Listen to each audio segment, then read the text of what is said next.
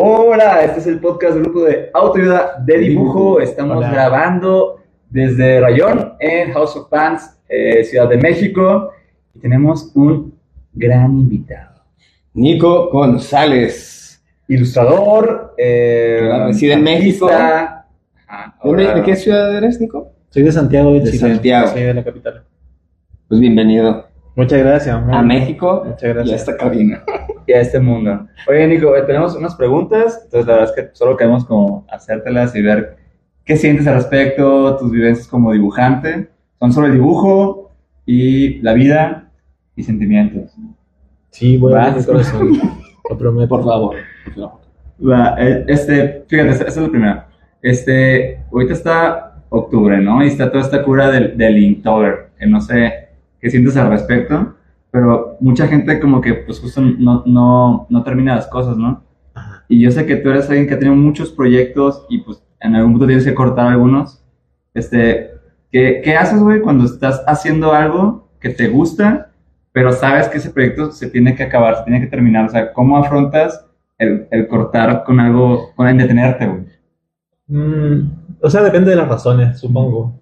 Pero es natural que los, que los, proce- que los proyectos acaben en algún momento. A veces es un poco sorpresivo, a veces es como algo que uno asume que va a suceder.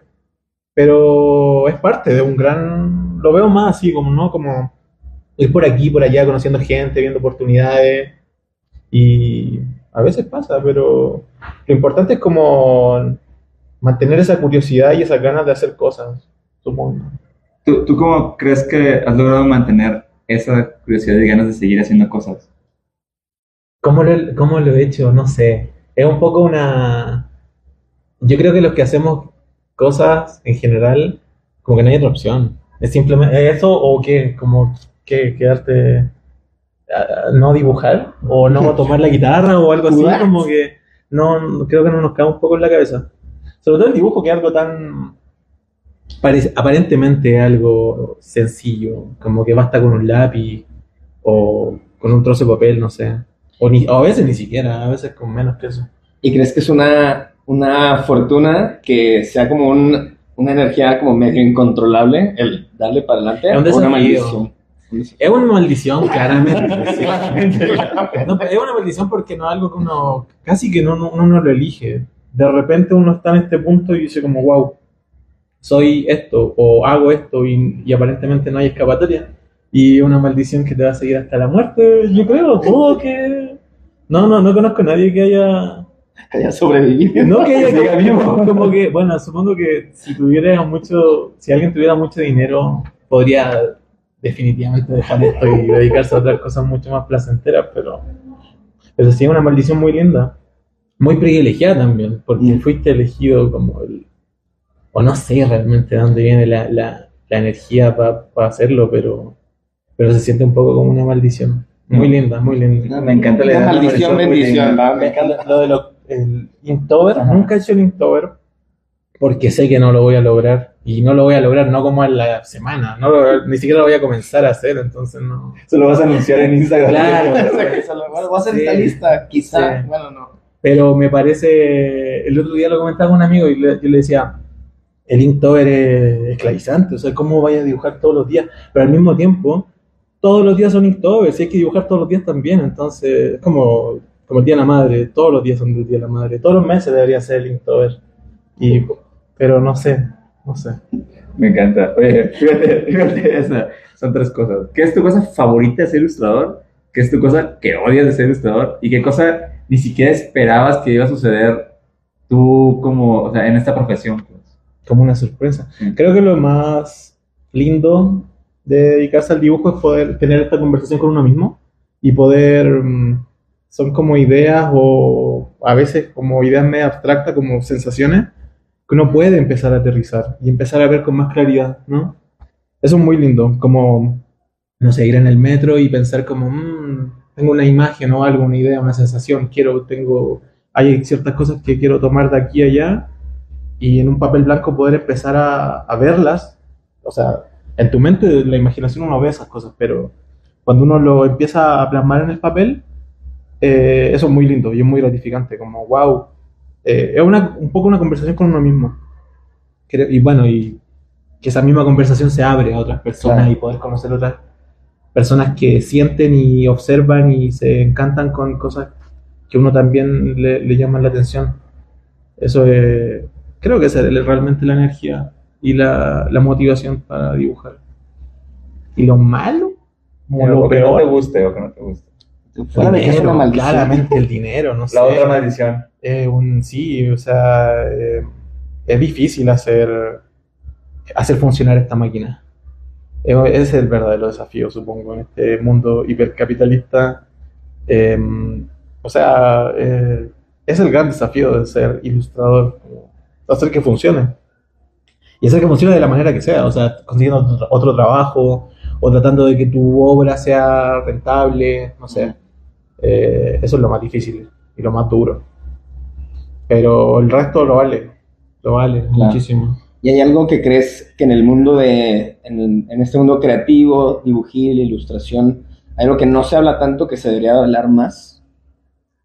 Mm, creo que creo que se hablan, creo que la ilustración permite hablar de muchas cosas y a veces llega a ser incómodo, como porque obviamente se ve como algo infantil y o al menos naive, pero puede ser un soporte para hablar cosas muy muy duras y muy crudas. Y de pronto sucede mucho, sobre todo en internet, que la gente como que se ofende de algo que le parece que no es correcto, pero el dibujo no tiene límites para hablar de muchísimas cosas. Em, ¿Cuál es la pregunta? que si hay algo sí, ¿no? como dentro del gremio que Ah, como, que se "Y debería no- hablar esto se más". debería hablar más, como que casi no No tocamos este sé, tema. realmente. Creo que se habla de muchas, muchas, muchas cosas. Y estamos en una época donde hay un debate abierto sobre muchísimas cosas. Entonces, no sé si. Quizás más que, más que hablar más cosas, creo que deberíamos escuchar más cosas. Y No. poner atención quizás en, en cosas que, que son relevantes y que a través del dibujo pueden ser muy reveladoras, realmente.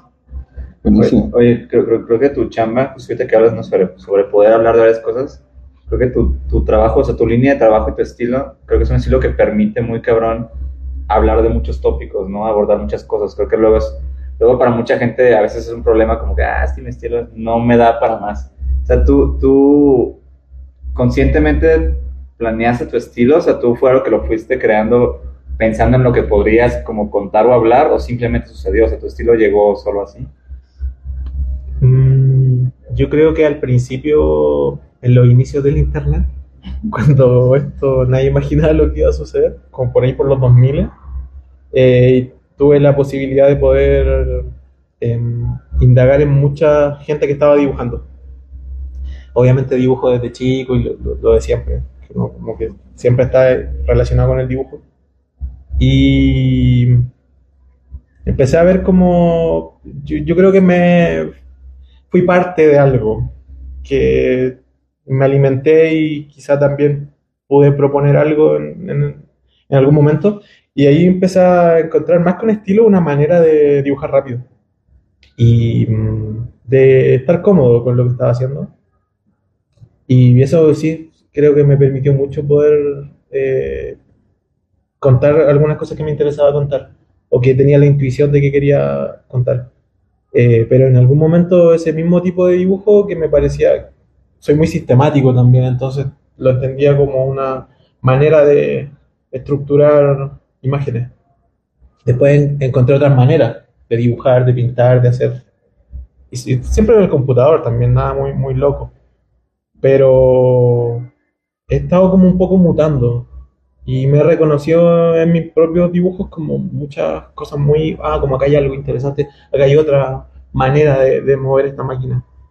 Eh, pero sí, creo que el tipo, el tipo de dibujo que se me hace cómodo, por no decir como mi estilo, em, sí me permitió hacer cosas que me interesan mucho. Entonces sí, estoy muy cómodo con ese tipo de cosas, pero también con la curiosidad de poder indagar en otros tipos de estilos. ¿Y, y te preocupa como hacer algo que, que la gente no, no ubique que es tuyo? O sea, que digas, ah, esto no. Claro, o sea, es el, es el costo, Ujú.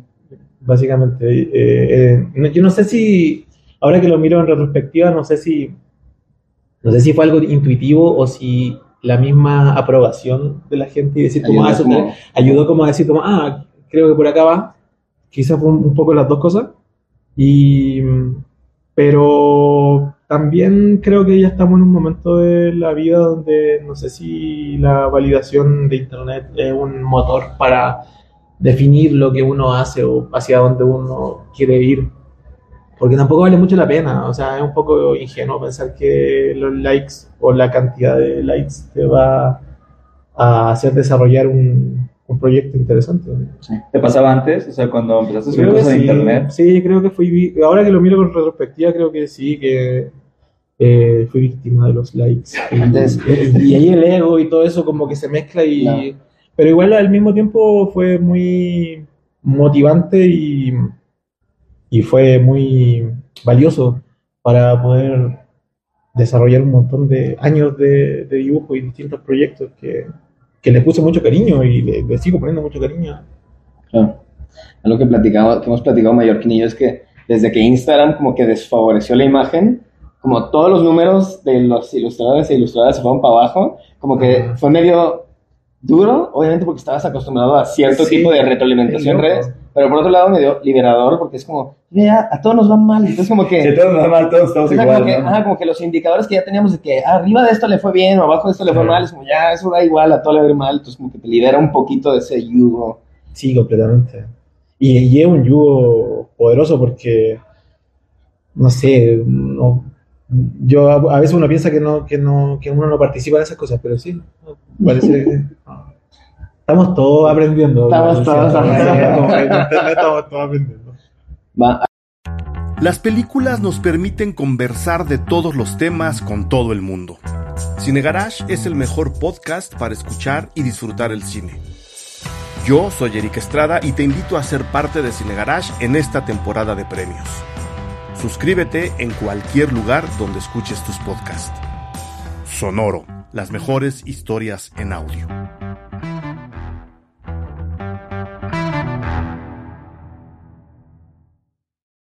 Lucky Land slots, you can get lucky just about anywhere. Dearly beloved, we are gathered here today to. Has anyone seen the bride and groom? Sorry, sorry, we're here. We were getting lucky in the limo and we lost track of time. No, Lucky Land Casino, with cash prizes that add up quicker than a guest registry. In that case, I pronounce you lucky.